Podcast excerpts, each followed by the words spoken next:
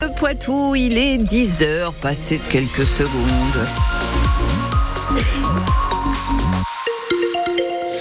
Du côté de la météo aujourd'hui, c'est un temps gris et sec. Le détail dans quelques instants.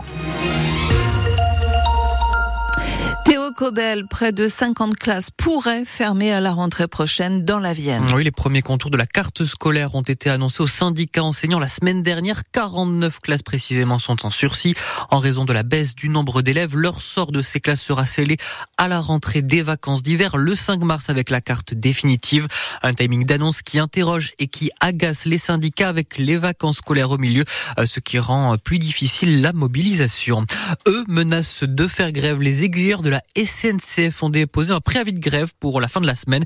Ils demandent des augmentations de salaire et des recrutements. Un nouveau mouvement alors que celui des contrôleurs a pris fin ce matin et empêché 150 000 voyageurs de partir en vacances ce week-end. Dans les Deux-Sèvres, les habitants de Montcoutan marqués par une semaine de recherche pour tenter de retrouver Erwan, ce jeune homme de 18 ans disparu le 11 février à la sortie de la boîte de nuit La Morinière. Une quarantaine de gendarmes étaient toujours mobilisés ce week-end sans succès jusqu'à présent. Les forces de les forces de l'ordre qui envisage de changer la méthode d'enquête sans donner plus de détails.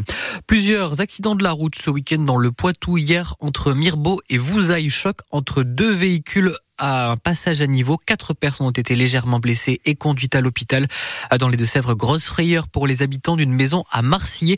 Un véhicule a fait une sortie de route et a terminé sa course sur le toit de leur garage. Fort heureusement, il n'y avait personne à l'intérieur. Le conducteur de la voiture a lui été transporté à l'hôpital.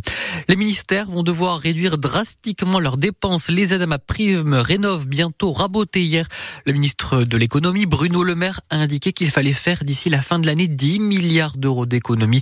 La photo perspective de la croissance qui sont revues à la baisse passant de 1%, enfin passant de 1,4 à 1% en France en 2024.